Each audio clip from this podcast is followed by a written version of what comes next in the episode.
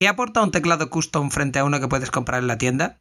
Interruptores, teclas, bases del teclado, cables, estabilizadores. ¿Necesito un doctorado para comprar un teclado? ¿Cómo distingo un teclado mecánico de verdad de lo que a veces se promociona en las tiendas de Internet?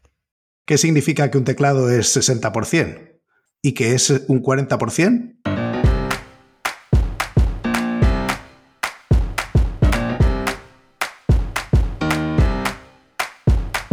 Bienvenidos a Unicode U00D1. El podcast para desarrolladores móviles y no tan móviles patrocinado por MongoDB. Yo soy Diego Freniche. Y yo soy Jorge Ortiz.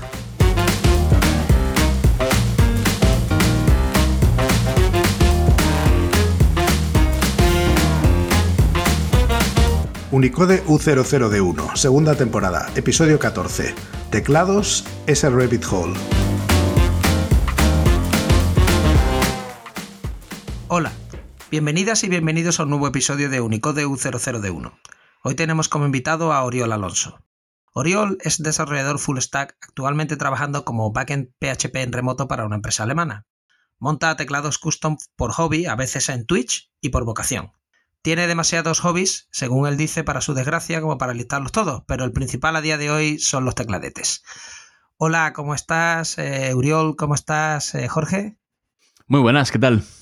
Hola, pues encantado de que estés con nosotros, porque a mí este tema además me pone mucho y me apetecía hablar de, teclados. De hecho, estábamos comentando ya algunos, algunas semanas atrás y ha sido Diego quien, quien ha tenido la iniciativa de pedirte que vinieras, pero vamos, yo estoy súper contento de que estés aquí. Yo creo que lo que prima es empezar por saber cómo, cómo se mete alguien en esto. O sea, esto ¿por qué, ¿por qué le puede llegar a interesar a la gente si los teclados normalmente te lo venden con un ordenador?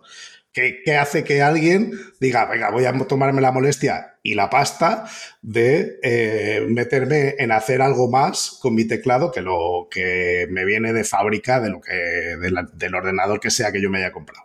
Pues lo primero, eh, yo creo que esto es un tema que ahora más que nunca eh, hay, hay, bastante auge por todo el tema que hubo con la pandemia y todo, de que la gente pasaba más tiempo en casa, lo típico de que quieren tener una, una setup o un escritorio más bonito, con cositas más hechas a medida, que les satisfazcan y demás. Pero la verdad es que, como, como, comentamos un poquito antes de empezar con todo esto, esto ya viene de lejos, de hace ya unos cuantos años atrás, y aquí en España realmente acaba de llegar recientemente. O ha habido como un pequeño boom, si lo sabéis, pero hubo un montaje de un teclado que se le encargó a Alex el Capo, que supongo que sabéis quién es, eh, creador de contenido súper famoso aquí en España, que se lo pidió a literalmente la persona también más conocida probablemente en el hobby, que es Teja Types, otro streamer norteamericano, que bueno, mm, creo que abrió bastante los ojos a la gente ahora con todo el tema, pues, este hobby, de, de, qué se puede hacer un poco, de algo que es totalmente distinto de lo habitual, porque claro, eso que os digo, este hobby es muy, es muy, ¿cómo decirlo? Hay mucha cosa, hay mucha información, pero por desgracia también no está todo lo disponible que podría estar en el sentido de que, por ejemplo, en español no hay nada. Literalmente no hay nada, está todo en inglés. Con lo cual cuesta meterse. Si no te manejas bien con el idioma, puede ser difícil. Evidentemente, hablar de teclados, que es algo muy táctil, muy sensorial, con palabras, describirlo y comentarlo a la gente siempre es difícil. Eh, cada persona tiene su opinión lo típico siempre pasa. Entonces, bueno, es un tema que ya veréis que da para mucho y que, como digo, la clave principal es que todo es subjetivo y que lo que yo diga que está bien o mal no tiene por qué coincidir con lo que diga otra persona. Es todo preferencia y al final cada uno tiene que estar contento con lo que tiene. Pero tanto se puede personalizar, porque al final dedos salvo alguna, algún problema físico que pueda tener alguien, pues todos más o menos tenemos los mismos dedos, letras, pues en el idioma hay más o menos las mismas letras. ¿Qué es lo que se personaliza? O, es solo cuestión de sensaciones y, estamos hablando aquí de una tortilla de patatas, eh, ¿cómo se llamaba aquello? Des, eh, deconstruida. Deconstruida, gracias, gracias. Deconstruida. ¿Eh? Sí, sí bueno, eh, las personalizaciones son muchas. Eh, evidentemente partimos de un tema estético, que es lo más habitual, yo que sé, imaginaros carcasa de colores, lo típico, la pinto, o incluso carcasas de metal anodizado de colores muy bonitos, otros acabados diferentes que también hay más. Eh, luego, evidentemente, está el tema de las teclas, lo que comentábamos ahora, igual teclas sin ningún tipo de leyenda escrita, completamente limpias, sin texto, lo que se llaman blanks. O los switches, centenares de tipos diferentes de switches, muchos más de lo que la mayoría de la gente conoce. Eh, ya profundizando en el tema switches, se pueden cambiar temas muelles, eh, todo tipo de componentes internos, mezclar diferentes partes de diferentes switches unos con otros, porque al final la gran mayoría comparten una misma, se basa en una misma patente, que es la patente de Cherry MX, la empresa alemana de Cherry. Y ya os digo, realmente es que hay todo tipo de cosas. Hay teclas así artisans, que se llama, que son teclas generalmente hechas con resina de todo tipo de, pensad en figuritas, ¿no? En diferentes temáticas de todo tipo, para ponerlo típico en el escape, que quede bonito. Bueno, no sé, hemos llegado a un punto ya que, que yo diría que en este hobby hay bastante elitismo ya y la gente hila siempre muy fino para dar siempre la última pincelada y que quede todo perfecto y wow. O sea, hay auténticas obras de arte por ahí, ¿eh? La verdad es que se pueden hacer muchas cosas. Pregunta, vamos a ver. Esto ya es que suena un poco a veces como el tuning de los coches, ¿no? Más o Eh, menos. Lo digo porque la gente, sí, se gasta dinero, le pone neones, ¿no? Le, tal, le busca exactamente la, la experiencia táctil, eh, sensorial, de presión, retorno del muelle, sonido del clic y tal que quiere. Pero realmente, el tener un teclado custom, en, en tu opinión, ¿qué aporta frente a comprarte el pack este de Logitech que viene ratón y teclado por 12 euros? Eh, yo creo que lo primero de todo es un tema de eh, satisfacción al uso. Evidentemente, no puede. Tristemente, ningún teclado comercial, prácticamente ninguno, puede competir con un teclado personalizado bien montado. Todo se ha dicho que no es fácil montarlo, si ojos es otro tema. Pero cuando está la cosa bien hecha, eh, la diferencia yo personalmente opino que es abismal, literalmente, y lamentándolo un poquito. Pero también hay más temas aquí, como por ejemplo la durabilidad. Hay teclados, que yo siempre recomiendo, que ya lo veremos luego, que son teclados que se denominan hot swap, que significa, bueno, al igual que os podéis imaginar otros tipos de hardware, que tú puedes quitar y poner algún elemento, en este caso los interruptores, sin necesidad de soldar ni de desoldar, con lo cual, si alguno se estropeara por el uso, por suciedad, cualquier cosa que pudiera pasar, es más fácil repararlo que cuando se trata de un teclado tradicional, convencional, comercial, que va soldado y bueno. Eh, algunas placas base también, digamos que de la forma en que vienen, cuando son teclados más baratos, mm, no aceptan también una reparación como otras y son más propensas a, romperse, evidentemente, o que pase cualquier cosa, son más delicadas. Entonces, eh, tema durabilidad, el tema de la satisfacción de uso, evidentemente el tema de la personalización o tener ciertas opciones, por ejemplo, me lo invento. Eh, yo quiero que mi teclado sea silencioso porque trabajo de noche, puedo despertar a, bueno, a mi familia, lo que sea, tal. Quiero que tenga luces concretas de un color concreto porque mi habitación tiene la decoración en ciertos colores y quiero que todo combine. No sé, hay toda una serie de requisitos, ¿no? Que al final cada persona tiene los suyos propios, pero lo, lo bonito de este hobby es que prácticamente, evidentemente, poniendo dinero de por medio, se puede conseguir casi cualquier cosa. De acuerdo contigo en todo, salvo en que todos los teclados que ya vienen de fábrica hechos, o sea, que son del fabricante, eh, no son durables o no sé qué. Lo digo porque Mm. estoy mirando al IBM, ¿no? Modelo M, que ese es como, yo creo que ese es como el santo grial que reinició, ¿no? Eh, un poco el, el hobby este, porque, bueno, lo comentábamos antes fuera de cámara, entre comillas, ¿no? Y es que ha habido como, o sea, el vídeo ha ido mejorando, las tarjetas gráficas cada vez son más potentes, las televisiones han pasado por el 1080, ahora 4K, que sí 8K, que sí, ha ido mejorando, pero hay cosas que no, se han degradado con el paso de los tiempos, como el tema del sonido, la calidad de, del sonido que escuchamos de la música, pues ha ido a peor y ahora por fin se va volviendo a sonidos ya alta fidelidad, ¿no? En, en alta definición. Y con los teclados, durante, o sea, en los 80 se ponían teclados de tipo profesional, cuando quería resaltar que el ordenador era más buenecito, si no, pues tenías teclados de goma y malísimos. En los 90, yo creo que fue como la, un poco al principio el culmen de esto, ¿no? Con los series, o sea, los IBM Serie M de los 80 y 90. Pero después, a partir de los 2000 sobre todo, eh, ahí hay un erial de rubber dome, o sea, de teclados de estos de que son de goma, sin, sin muelles, sin, sin switches, sin nada, y luego ha vuelto esto. Entonces, eh, yo creo que esto ha vuelto y me gustaría que nos explicaras un poco qué elementos componen un teclado mecánico y por qué son mejores que un teclado, como yo he dicho, rubber dome o de cualquier otro tipo. Vale, pues partiendo de la base, evidentemente tenemos una carcasa, ya sea de plástico o de metal. En la parte interna de esta carcasa se alojaría, evidentemente, una placa base, un circuito eléctrico, porque si no, eso no, no tendríamos nada. Luego, en el caso de los teclados mecánicos más normales, por así decirlo, porque luego hay teclados que están ahí un poco en el lindar de que sí me, limbo de si mecánico, no mecánico, están un poco ahí ahí, pero puramente mecánico y generalizando bastante, porque siempre hay excepciones, pero sería, como digo, la carcasa, la placa base, luego evidentemente eh, los interruptores, eh, aparte estabilizadores para las teclas grandes, para que cuando tú las pulsas de un extremo no se levanten del otro y viceversa, para que tengan una pulsación uniforme independientemente de en qué parte de la tecla presiones. Aparte de esto, tendríamos, en algunos casos sí, en otros no, lo que se llama una plate, que es una plancha generalmente de metal, aluminio, eh, acero u otros, otros materiales, que sirve un poco para alinear todo el conjunto y generar un poco a nivel visual lo que sería, imaginémonos, ¿no? La matriz de filas y columnas en la que vamos colocando los interruptores. Y de esta forma, digamos que los interruptores tienen que atravesar esta plate, esta plancha, para poder colocar sus patitas en los huecos de circuito eléctrico que estarían, digamos, en la base. Con lo cual, el, el core, el núcleo de un teclado mecánico sería compuesto de la placa base, la plate, sus estabilizadores y los switches, los interruptores. Esas son las partes principales. Y luego ya finalmente, evidentemente, unas teclas para poder utilizarlo debidamente y no pulsar encima de los interruptores, que sería algo horrible, ¿no? Y con eso ya lo tendríamos todo. Eh, déjame que, añada dos cosas a las que has dicho sobre la que la, gente también juega. El cable, que, que hay un, fetichismo importante Correcto. En, la parte de las vueltecitas que da y si es más redonda, si tiene un conector de no sé qué o de no sé cuántos, que yo, yo creo, he visto hacer muchas filigranas, yo soy muy simplón en ese tema, pero he visto hacer cosas que son mm, preciosas. Y, luego, aunque es parte de la placa, hay un.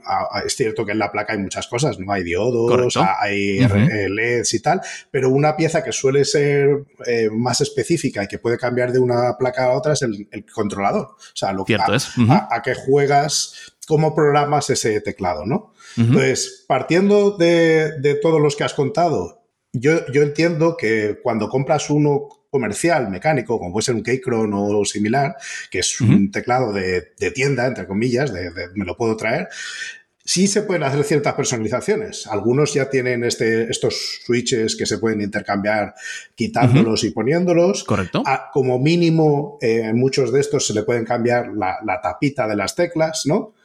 ¿Qué, más se puede hacer ahí? ¿O, cuál es el grado de me lo compro en la tienda y cambio solo las, las teclas? ¿Y hasta dónde avanzo? ¿Dónde está el final del agujero de me lo personalizo yo? Vale. Em, partiendo de base de compremos un teclado, bueno, comercial, sea el que sea, eh, hay que valorar varias cosas. Lo primero es lo que comentaba antes del tema del hot swap o no, porque eso facilita mucho el trabajo de desmontarlo. Porque evidentemente si va soldado, pues ya tendríamos que tener cierto equipamiento de soldadura básica para intentar desoldar lo que tenemos ver si realmente se nos da bien y conseguimos desoldarlo, que ese es otro tema, porque el teclado puede morir en el proceso. O sea, evidentemente, si es la primera vez que se hace, la persona no sabe mucho por dónde van los tiros, que es lo habitual, de hecho, yo en su día también tuve que aprender, como todo el mundo, ¿no? Pueden pasar cositas. Entonces, yo siempre digo, mejor partir de un teclado que sea hot swap, por el hecho de facilidad de desmontar y modificación. ¿Vale? Entonces, pongamos que tenemos un teclado que eh, no sea hot swap. Pues como digo, desoldarlo, verificar todo lo que hay, cómo está construido, verlo un poco por dentro, las piezas que hay, em, diferentes elementos más que puedan haber delicados o que merezcan nuestra atención. Y luego ya una vez esté todo, todo desmontado, todo bien, pues ya a partir de ahí, por ejemplo, eh, con los interruptores ya desoldados, podríamos evidentemente lubricarlos que eso es un tema que parece muy obvio, muy sencillo y como que no tendría que haber mucha historia detrás, pero es todo un mundillo. Tema de tipos de lubricante, qué le ponemos a qué switch, dónde, cuánto, que eso es lo peor de todo, el cuánto, porque evidentemente la primera vez que se hace nunca queda del todo bien. Es difícil. Una vez lubricados los estabilizadores, por ejemplo, eh, perdón, los, los interruptores, podríamos pasar a engrasar estabilizadores, que es un poco lo mismo, pero en este caso en los estabilizadores, que como hemos comentado antes, son las piezas que se encargan de que nuestras teclas más grandes, véase barra espaciadora, enter, retroceso, no bailen o no se levanten de un lado o de otro cuando pulsemos, sino que estén ahí siempre más o menos fijaditas y bien. Esto evidentemente habría que engrasarlo, porque todos tenemos el típico teclado comercial, lo hemos probado, lo hemos visto, que suena un poco maraca, ¿no? Cuando tocas barra espacio de forma repetida, tiene un sonido bastante desagradable y eso, desgraciadamente, suele ser lo habitual. Entonces, yo creo que es lo que más marca el, el, tema de usar un teclado custom bien montado, ¿no? Que los estabilizadores, digamos, tengan un sonido normal, que no sea molesto y que incluso sea, resulte agradable y satisfactorio, ¿no? Y yo creo que también eso pasa mucho que unos buenos estabilizadores siempre marcan la diferencia en cualquier montaje de teclado custom, porque si están mal montados, te vas a acordar cada vez que lo uses. Entonces, para mí esa es una parte, digamos, es lo más crítico que tiene que quedar bien, porque si no, luego es algo de lo que, de lo que te vas arrepentiendo a posteriori, ¿no? Y me pasa, ¿eh? yo tengo teclados míos que hay algún estabilizador que literalmente tiene vida propia, pero bueno, puede pasar. Entonces, una vez lubricado y engrasado todo, evidentemente podemos cambiar teclas por otras que nos gusten más, verificando siempre la compatibilidad, porque ese es otro mundo. El hecho de comprar teclas, eh, a muchísima gente le ha pasado, me incluyo, de comprar un set de teclas bonito en cualquier tienda que veamos, irlo a poner en el teclado y decir, uy, me falta algo, o porque esta tecla es más grande que, el espacio del que dispongo, no encaja, eh, queda mal, ¿qué ha pasado? Bueno, es que verificar la compatibilidad también tiene, tiene todo, todo su tema, que, que, es importante saber y que mucha gente se lanza a la piscina sin tener ni idea y luego pasa lo que pasa, por desgracia. Y eh, finalmente, pues otras modificaciones que se pueden hacer, lo típico de añadir espuma o no, eh, una modificación que se puso de moda hace relativamente no mucho, que es el tema de lo que llaman el tape mod, que es literalmente poner cinta de carrocero en la parte trasera de tu placa base. Literalmente cinta de carrocero, la típica que se pone cuando vas a pintar. O sea, es, es una locura. Yo cuando lo vi en su día dije, ¿qué está pasando aquí? ¿Por qué? Y la verdad es que cuando lo pruebas, sorprendentemente cambia la acústica del teclado. Lo hace como más grave, más, no sé, le da un tono diferente y en algunos casos marca bastante la diferencia. Y bueno, en cajas de metal especialmente, otra cosa que se puede hacer es lo que se llama el Force Break Mod, que es básicamente poner espumita o trocitos de cinta de carrocero cortados pequeñitos o algo así, porque cuando son cajas más básicas de metal, a veces hay contacto de metal con metal a nivel interno o la tolerancia digamos que no está muy bien y puede dar lugar a sonidos un poco molestos, típicos metálicos, el típico ping metálico o algo así, al teclear en ciertas esquinas de la caja, sobre todo en las, se dan las esquinas de las carcasas, pues se suele poner una especie como de algo para rellenar, tapar un poquito o que todo quede más prieto para evitar ese tipo de sonidos también que pueden ser desagradables. Son unas de las pocas modificaciones que se pueden hacer. Evidentemente hay muchas, como comentaba antes, Aquí el compañero, pues cambio de controlador en algunos modelos de teclado, que también se puede hacer y hay teclados que son muy agradecidos en cuanto a eso. Em, no sé, hay todo un mar de posibilidades, ya os digo, pero evidentemente comprar un teclado comercial y modificarlo y llevarlo al siguiente nivel es totalmente factible, pero siempre habrá modelos que lo hagan mejor que otros. Yo creo que de las cosas más odiosas que te puedes encontrar en un teclado, al menos desde mi punto de vista, es que el cable de conexión con el ordenador, si es que el teclado no es inalámbrico, ¿no? Yo creo que hoy día pues, casi todos los teclados, por un lado, la mayoría soportan conexión Bluetooth, ¿no? Por otro lado, pues soportan conexión directa por cable, por aquello de no tener ¿no? input lag y tal. Pues ah, comentabas tú antes lo de las vueltas de los conectores, por supuesto, si el conector es gold plated, ¿no? Puedes meter más teclas ahí que no hagan costing o cosas. No, es que lo digo por las tonterías de los conectores estos no dorados que parece que siempre, ¿no? Que son como mejores y tal. el marketing. No, dice, eso, eso, no, eso no funciona así. Tendrías que ver lo que vale un cable de esos sofisticados, ¿eh? Sí, sí, lo sé, lo sé. estamos hablando, no, no estamos hablando de, como un cable de Amazon USB eh, de, de, 10 pavos o de 20 pavos. No, no. Estamos hablando de, de algunos de cientos de euros, ¿eh? O sea, sí. A ver, yo, yo, lo que voy comentando aquí es que eh, realmente el teclado, cuando se originan los primeros teclados, realmente son un computador que se conecta por un cable serie. O sea, es lo que, o sea, es un mini computador que está mandando ahí teclas, ¿no? Se conecta por un cable serie. Digo, cuando eran los conectores estos de DIN de 5 pines, los primeros que hubo, después vinieron los PS2, después ya pues todo va por USB, ¿no? Y ya después por Bluetooth, pero al final pues un computador que está leyendo tus teclas o combinaciones de teclas y las manda ahí, ¿no? Como si estuviera, bueno, no como si, es un ordenador que está hablándole a tu ordenador de verdad y tal, ¿no? Entonces, hay teclados custom que no permitan quitar el cable. O sea, tú ves como, eh, quiero decir, a mí me molesta mucho que el cable salga de dentro de la caja y no lo pueda reemplazar. Eh, ¿Eso es un signo de baja calidad en un teclado custom? Eh, ¿Tú qué opinas? Mm, no, realmente no. Sí que es verdad que es muy cómodo el poder cambiar el cable, desenchufarlo, poner otro y seguir usando tu teclado. Y que también le da una sensación de mayor durabilidad, digamos, porque si un día el cable falla o el gato lo muerde o pasa cualquier cosa rara, pues siempre tienes la opción de poner otro y sigue disfrutando y no pasa nada.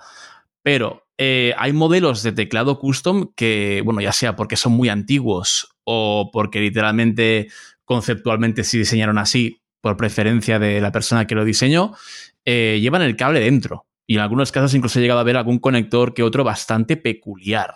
No recuerdo exactamente el modelo de cable en esta ocasión para ese modelo, pero sé que era un cable literalmente totalmente fuera de lo normal, con un encaje muy diferente al habitual. Eh, pero se, da el caso, ¿eh? incluso hay réplicas modernas de teclados mm, ni siquiera tan antiguos que también llevan cable por dentro de la carcasa. Y en comerciales es lo más habitual, de hecho. Supongamos que partimos de ese teclado que decías antes y como has entrado en la batalla de las teclas de los keycaps, ¿no? Yo me gustaría que para la gente que se esté planteando el poner teclas, no que recorramos todo el abanico, pero al menos sí que le demos una pista de qué es un perfil, eh, qué son las dimensiones, cuando hablan de las unidades, de qué están hablando y qué es lo que tienes que mirar si te vas a cualquier tienda online, que es, normalmente hay unas cuantas donde se pueden comprar teclas, eh, que tengo que mirar si quiero sustituir las mías en, cada momento. Y los plásticos, los plásticos, Jorge, pregúntale por los plásticos ABS. Y los plásticos y, si son, bueno, a ver. Y son de inyección y todas esas cosas raras, eso. Vale, vale. A ver, ¿por dónde empiezo? Porque el, tema da, da pachicha. Eh, lo primero, yo creo que voy a hacer la distinción de los plásticos, empezando un poco por ahí. Entonces, lo más habitual es el ABS, que es el plástico común de toda la vida, que tiene varias propiedades, digamos. La primera es que se puede amarillear tras exposición solar prolongada. Todos hemos visto la típica carcasa de monitor eh, teclado incluso, cualquier cosa que en su día era blanca tirando a beige y hoy en día tiene un color bastante diferente. Eso pasa mucho y está el tema del retro bright que hace la gente con peróxido de hidrógeno de echarlo ahí con el sol para devolver su color original, todo ese rollo. Puede amarillear. Eso es lo primero. Eh, en lo segundo, evidentemente es un plástico común, es más económico, es más habitual, que no tiene por qué. Porque, por ejemplo, en ABS hay un fabricante muy conocido que tiene teclas muy caras, llegaremos a eso luego, pero digamos que es lo más habitual. El ABS es lo más habitual, ¿de acuerdo?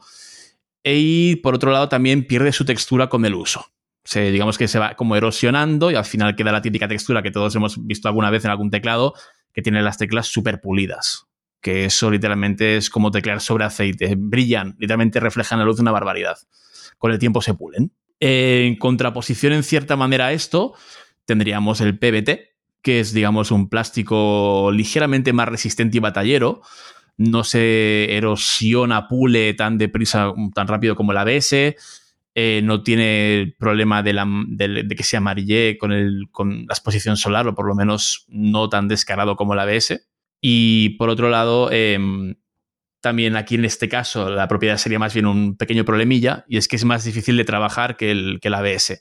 Con lo cual, en PBT es habitual encontrar teclas ligeramente dobladas, que no están rectas del todo. Por ejemplo, barras espaciadoras largas y tal, a veces quedan ligeramente dobladas, aunque en ABS también se da el caso, incluso en sets de gama alta, ¿eh? Pero digamos que es más habitual o aceptable en PBT que en ABS. En ABS todo debería estar perfectamente bien. Pero bueno, al final son plásticos y lo típico. Si durante el proceso hay algún cambio de temperatura o cualquier cosa, o el ambiente afecta mucho, como en las resinas, como en todo, pues se pueden deformar un poquito y a veces pasan cosas.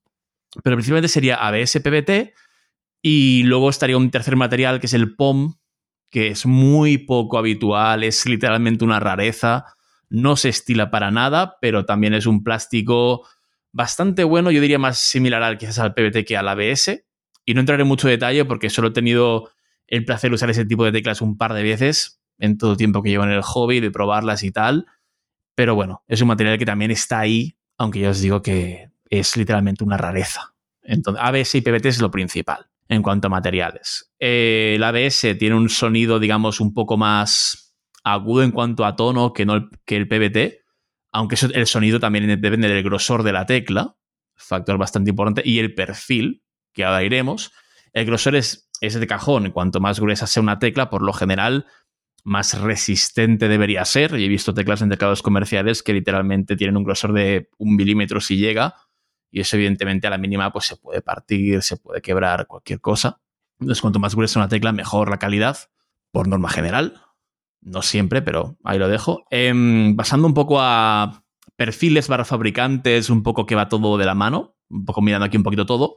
El perfil, digamos, estándar de teclado comercial, muy quizás en contra de lo que la gente pensaría, es un perfil llamado OEM. Ese perfil es un perfil de tecla, digamos, bastante tradicional en forma. A simple vista parece una tecla totalmente normal. No hay mucha diferencia de cualquier tecla normal que tengamos en casa. ¿vale? La forma sería bastante común. Tenemos que tener en cuenta que cada perfil lo que lo hace característico es que en algunos casos, no en todos, si vamos por filas eh, de forma vertical en nuestro teclado, empezando por la fila del escape, las Fs, eh, la fila numérica, la fila del QWERTY, SDF, bueno, esto es un teclado QWERTY, evidentemente, pero si vamos, digamos, de, arriba abajo, pues los diferentes perfiles eh, suelen tener diferentes alturas y formas. Las teclas están esculpidas de diferente manera, no siempre, cuidado, insisto, dependiendo del perfil, por un tema de ergonomía. Eh, hay diferentes, bueno, perfiles con diferentes formas y alturas. En el caso del OEM, estaríamos hablando de un tipo de perfil que es, como digo, bastante estándar y ligeramente más alto que el Cherry. El Cherry es el típico perfil que, evidentemente, la marca Cherry de teclados eh, ponía en las teclas de sus teclados. Para mí es mi favorito, ya os lo adelanto. Y es un, eh, entre Cherry y OEM, digamos que es lo más habitual y cualquier teclado que tengamos por casa tendrá teclas de ese estilo, relativamente, entre OEM y Cherry. Luego entraríamos a, por ejemplo, teclas de, eh, perfil alto, como recordemos, pues las típicas, lo que comentaba antes, ¿no? Teclas, por ejemplo, de Commodore o teclados así antiguos que todos hemos visto que son súper altas, que son unas teclas enormes en cuanto a altura y con forma bastante esculpida. Tendríamos perfiles como SA, que es el más común, fabricado por Signature Plastics en Estados Unidos. Eh, tendríamos también ASA, que es algo similar, pero un pelín más bajo en altura, que lo fabrica ACO, que es una marca de la que hablaré luego, que, es bastante, que está bastante de moda hoy en día, eh, dentro de lo que son los teclados comerciales, pero ya no tanto. También tenemos el perfil MT3, que lo comercializa Drop en Estados Unidos, lo que antes era más Drop, que tiene sets bastante chulos. Hay uno que es el Señor de los Anillos, súper bonito, que seguro que lo habréis visto algunos eh, y hay varios tipos. También tienen colaboraciones con Marvel, creo, para tener sets temáticos, pues de, yo qué sé, Capitán América, Iron Man. Hay cosas muy chulas, hay muchísimas chucherías. Y también es un perfil alto y en este caso es muy esculpido. Las teclas tienen como una especie de forma cóncava para que las cimas de los dedos entren ahí y no se escapen o no de esto. A mí personalmente me parece un, ligeramente incómodo porque no me gusta que la propia tecla me, me impida en cierta manera el hecho de poder moverme entre filas. Es un poco preferencia mía personal. Y luego tenemos eh, también alguna cosilla más ya de perfil bajo, que sería un perfil más bajo que el Cherry, aunque tampoco mucho, como pudiera ser el DSA. El DSA eh, también es un perfil fabricado por Signature Plastics en Estados Unidos, al igual que el SA.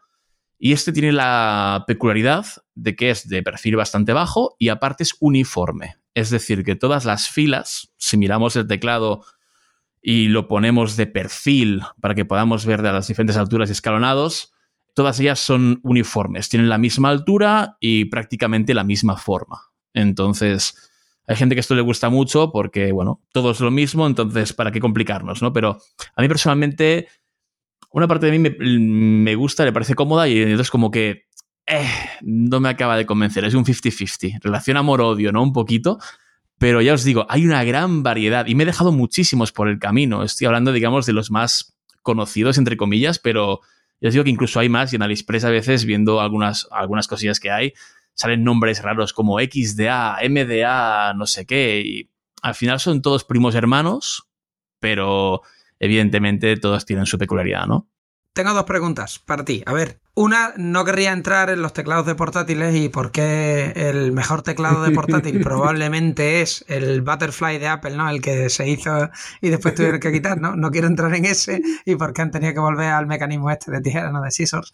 Pero vamos a ver, ¿cómo se ayuda a alguien que está interesado en los teclados mecánicos y entra en una tienda como puede ser Amazon y se encuentra aquí que hay un teclado eh, Logitech que es teclas eh, GX Clicky azules, El otro que es Corsair es Cherry MX Blue, pero eh, es, eh, como ponía aquí, que era de aluminio anodizado, ¿no? Pero aquí hay uno que es optomecánico superior al mecánico. Entonces, yo lo que sí he visto es que cuando tú buscas teclados mecánicos en Amazon, hay una sopa de letras increíble y una confusión brutal porque te están tratando de esconder realmente que o te venden como teclado mecánico, te mezclan el teclado mecánico con el teclado de gaming que tiene teclas como mecánicas, pero no son mecánicas, pero tiene como switches no sé qué, pero no son switches, pero tiene, entonces yo aquí hay mucho, eh, hablando claramente, hay mucho engaño directamente, porque utilizan una nomenclatura no clara, o sea, no te dicen claramente, oye, pues yo utilizo este switch y te pongo una foto del switch que estoy usando y estoy usando,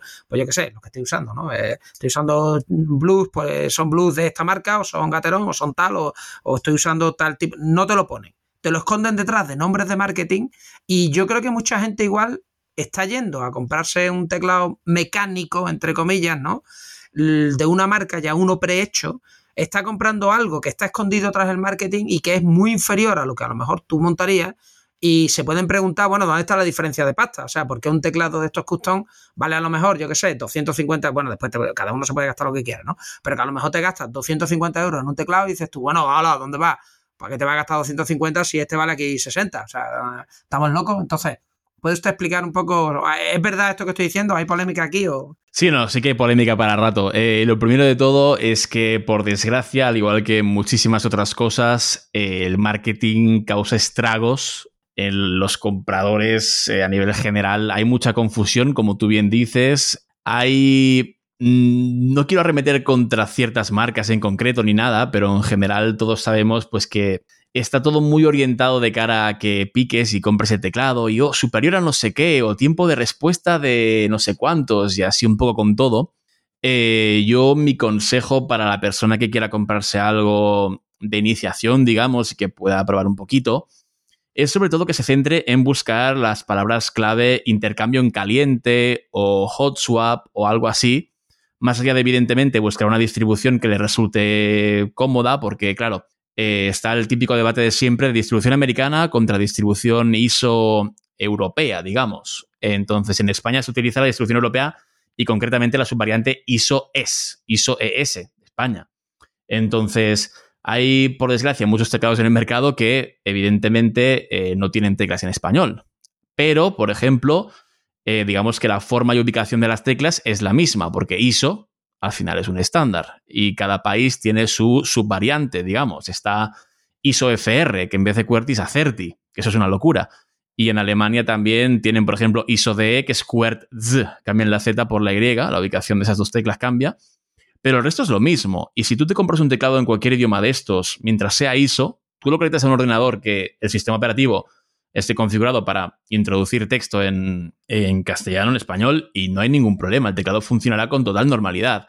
Pasa que luego, evidentemente, si eres una persona que mira las teclas a la hora de escribir, el hecho de no encontrar los caracteres y símbolos típicos que encontrarías en un teclado en español puede resultar muy confuso. Yo lo entiendo. Entonces, por desgracia, en el hobby, los sets en español no abundan, más bien todo lo contrario, son una pequeña minoría dentro de un mar enorme de opciones y en muchos casos eso nos limita bastante a los españoles de cara a... Le pones un set de pegatinas de esos de AliExpress y sobre tu teclado mecánico. Bueno, eso cada uno ya... y queda fantástico. Uf, estupendo. no, pero sí que es verdad que es algo triste, ¿no? El hecho de que no haya muchísimas opciones de teclas de calidad en español. De aquí, desde aquí lanzo un mensaje a si alguien quiere invertir y montar una fábrica en condiciones para producir teclas en español bonitas y de muchos colores y formas yo creo que mucha gente compraría porque realmente hay un interés real en todo esto.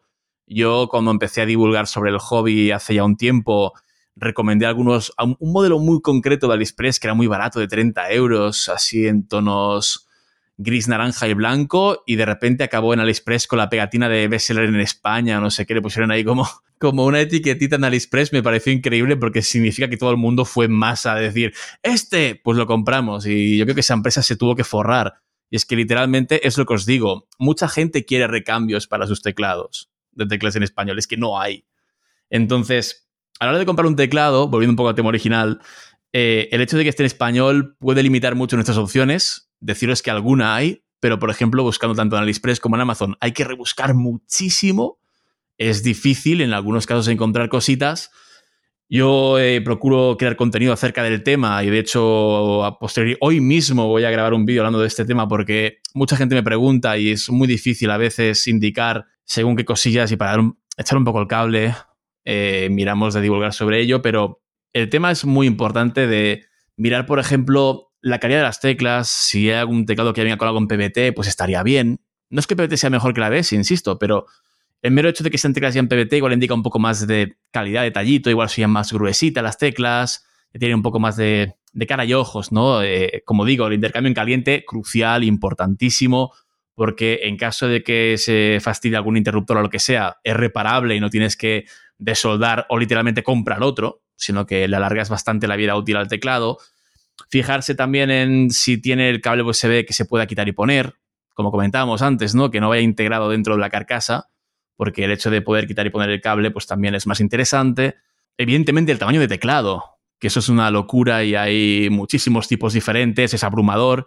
Y al final eh, hay unas preguntas clave muy concretas que uno se puede hacer a sí mismo y, de esta forma deducir qué tamaño es el que me funciona, por ejemplo, si uso el pad numérico mucho o no, si me paso el día metiendo datos en Excel o hago mucho cálculo numérico y estoy acostumbradísimo a utilizar el pad numérico, pues evidentemente no querría prescindir de él.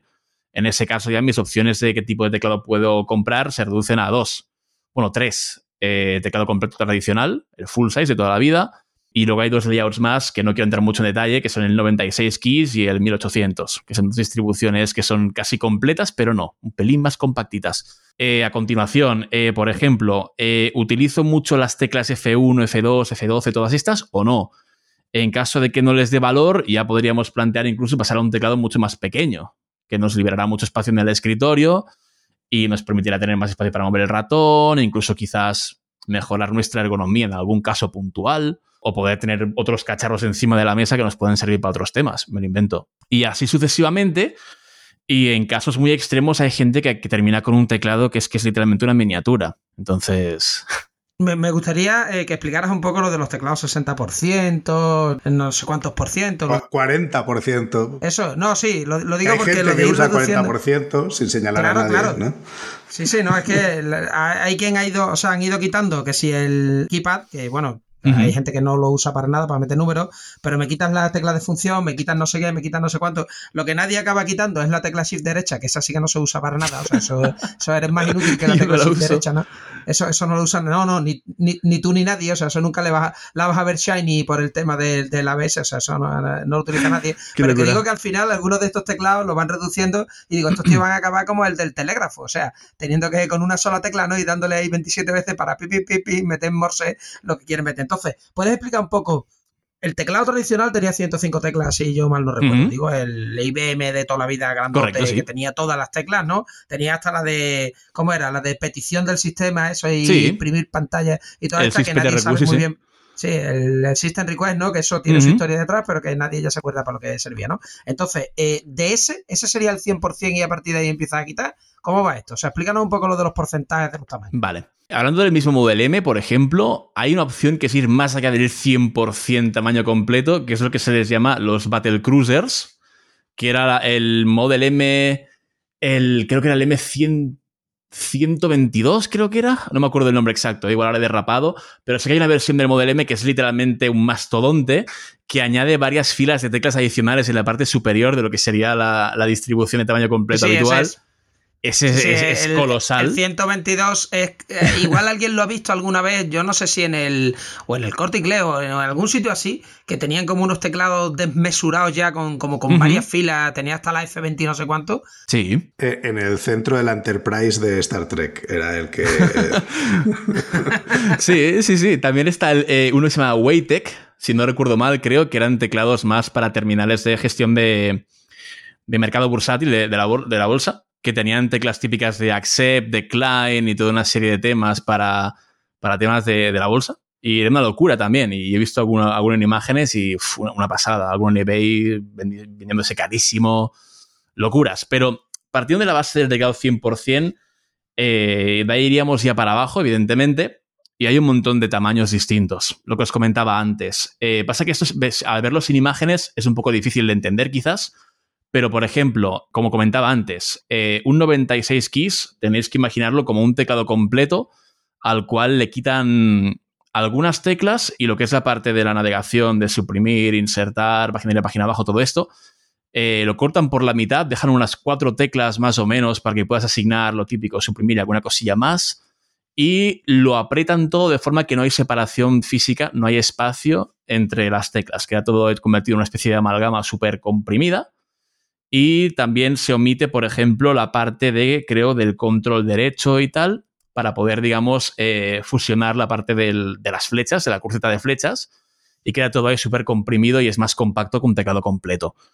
De la misma forma está el 1800 Layout, que está basado, bueno, si no recuerdo mal, hay un teclado de Cherry, de la propia Cherry, que es el 1800, que es una especie de teclado completo, pero realmente no, que hacen un poco lo mismo, la parte de, del cruce de navegación, de suprimir todo esto, quitan algunas teclas y también se acaba comprimiendo un poco. La parte de la, digamos, de la, hacia la derecha de la barra espaciadora termina en el, en el, bueno, hay una al derecho y un control, pero no hay tecla de Windows ahí, no hay nada, solo se dejan un par de teclas y se compacta todo otra vez. Pero ahí sí que hay separación entre, entre las Fs y todo, no va todo ahí convertido en, en una amalgama, todo junto, todo apretado, no. Ahí sí que hay se respeta un poco la separación entre distintos elementos, ¿no? O distintas áreas, regiones de lo que sería el teclado, por así decirlo.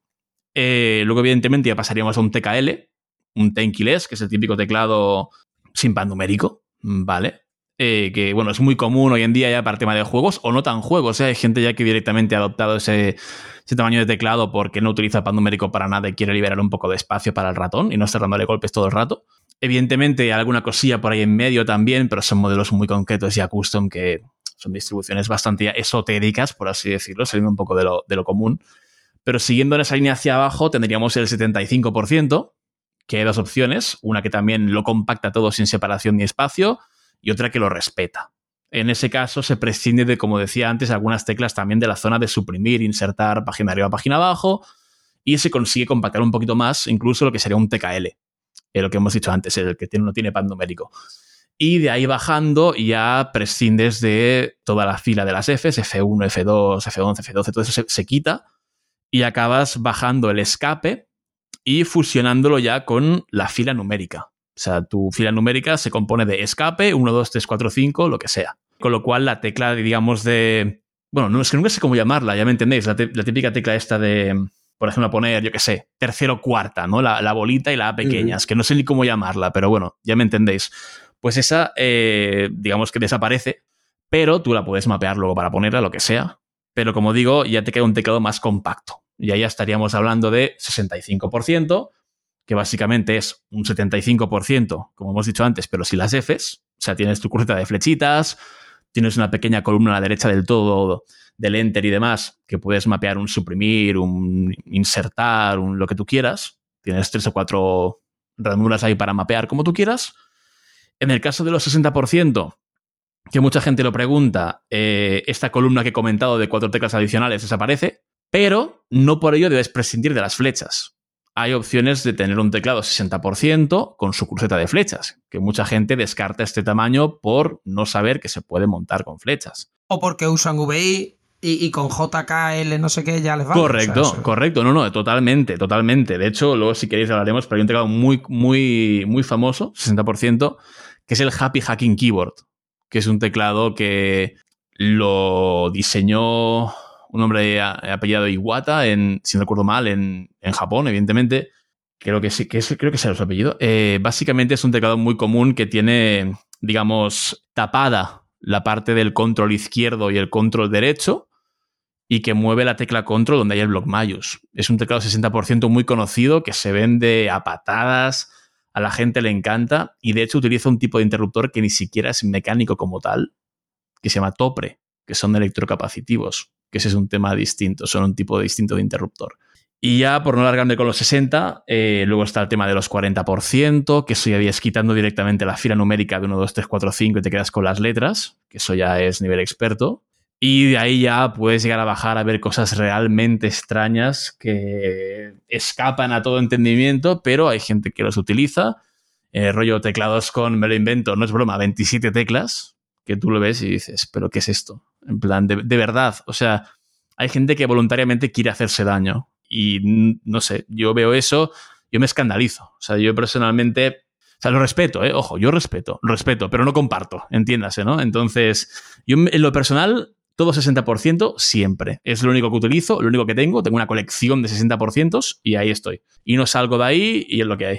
Ben Balek ah, tiene un vídeo que hizo de, broma en, pues en April's Fool, ¿no? En el Día de los Inocentes anglosajón, diciendo que hacía uno dividido con dos teclas en cada, o sea, con dos teclas en cada mitad y llevó la broma hasta llegar y construirlo al final y, tiene un teclado que es... Madre mía. con 27 tú ya te estás haciendo ahí un festín. ¡Qué locura! no, no, pero de verdad me parece increíble. O sea, yo no sé cómo la gente puede utilizar eso. O sea, yo he probado un 40% y todavía más o menos me apaño, pero sí que es verdad que me hace pensar bastante más eh, de lo que normalmente haría. Y yo ya os digo, trabajo de programador con un 60% en mi día a día súper cómodo, súper bien, no hay problema. Lo tengo mapeado un poco a mi gusto y preferencia todo y a, todos los que tengo los mapeo exactamente igual. Y de ahí no salgo. De hecho, como truquillo lo que hago yo es ponerme la tecla de función del mítico FN, pensar en un teclado de portátil, ¿no? El típico FN, me lo pongo en el block Mayus. ¿Qué pasa? Que cuando tengo que utilizar un teclado comercial, estoy fuera de casa, me toca teclar en el teclado de alguien, no paro de darle el block Mayus como un loco todo el rato, buscando intentar hacer flechas o hacer cualquier cosa, me vuelvo loco y no paro de poner mayúsculas. Es un poco el problema que tengo yo ahora, ¿no? Estoy tan acostumbrado que para mí ya es como como dice en inglés, second nature, ¿no? Ya, es que ya no pienso en ello. Para mí es como, como cuando ya sabes conducir y no piensas en que tienes que hacer nada, simplemente lo haces, pues es un poco lo mismo, ¿no? Pero eso es la gente que os queréis hacer daño, como, o sea, usar menos teclas, utilizar teclados ortolineales, que nos puede explicar ahora qué es, no poner, no poner eh, ningún tipo de letra encima del teclado, programar en Emacs como Jorge, entonces, todo este tipo de cosas. Me siento señalado, profundamente señalado. Eh, habría, habría que ahora que contarla, pero quiero comentar una cosa sobre lo de los, teclados que no tienen eh, nada, o sea, no tienen typeface, no tienen escrito nada en la tecla, son totalmente en blanco. Lo digo porque, claro, la mayoría no, a la primera vez que lo ves te escandaliza. Pero nosotros hemos hecho dos episodios de accesibilidad con Jonathan Chacón que es un programador ciego, y Jonathan se tiene que estar riendo escuchando esto, porque, claro, él nunca ve, o sea, él sabe dónde están las teclas porque lo sabe, y nosotros tenemos que reaprender eso. Eh, aunque eso, nosotros no somos los discapacitados, pero tenemos que aprender dónde están las teclas cuando cualquier programador o persona que tenga un problema visual ya lo sabe. O sea, le da igual lo que ponga en el teclado porque ya sabe dónde está la tecla por memoria eh, muscular. Entonces, eh, que no es tan raro el cuando alguien ve un teclado sin letras, dices tú, Dios mío, yo cómo voy a ser capaz, porque ya lo tienes en la cabeza. O sea, realmente tu mano ya sabe dónde está el enter y tu mano ya sabe dónde está. hay que entrenarlo, al principio fallarás, pero, pero más o menos tienes ya la memoria muscular de dónde están las cosas. Y, hay una cosa adicional, hay razones por las que querrías que tus teclas no tengan leyenda, que no tengan nada pintado. Y es si te has planteado en algún momento usar un layout que sea distinto del tradicional QWERTY, y ahora por favor nos explicas en qué consiste eso, y has intentado buscar un juego de teclas, de keycaps, que use ese layout y que se acople al teclado que te has hecho, te has torturado, lo has intentado durante un mes y has dicho que no encuentras nada, has dicho, mira, lo mejor quizá va a ser que estén blancas y, yo busco en mi memoria dónde está cada cosa. Me costará al principio aprender, no tanto, sinceramente, pero una vez que lo he aprendido, eh, no necesito saber dónde están. Esta conversación no terminó aquí. La semana que viene publicaremos el resto de la charla con Uriol. Hype al máximo. Gracias por escucharnos. Si te ha gustado y quieres que podamos crear nuevos episodios, te pedimos que nos ayudes a difundir este podcast. Puedes decírselo a tus compañeros, retuitear cuando anunciemos nuevos episodios, suscribirte para que se descarguen los nuevos episodios automáticamente, o todavía mejor, puedes ponernos una valoración espectacular en tu plataforma de podcasting. Si tienes sugerencias sobre cómo podemos hacerlo mejor, propuestas de invitados o contenidos, ponlo en un tuit mencionando a Diego, arroba de Freniche, o a Jorge, arroba JD Ortiz. Te recomendamos atender a los meetups de Realm. Tienes el enlace en la descripción. Y si tienes dudas sobre Realm o MongoDB, puedes participar en los foros. Si podemos aportar algo a tu comunidad, estaríamos encantados de atender a vuestros eventos, podcasts, conferencias o meetups. Por último, queremos recomendarte nuestro podcast hermano en inglés, The MongoDB Podcast, presentado por Michael Lynn y en el que se entrevista a desarrolladores, emprendedores y empresas. Lo tienes disponible en las principales plataformas de podcasting. Esto es todo por este episodio de Unicode U00D1 Podcast. Hasta la semana que viene.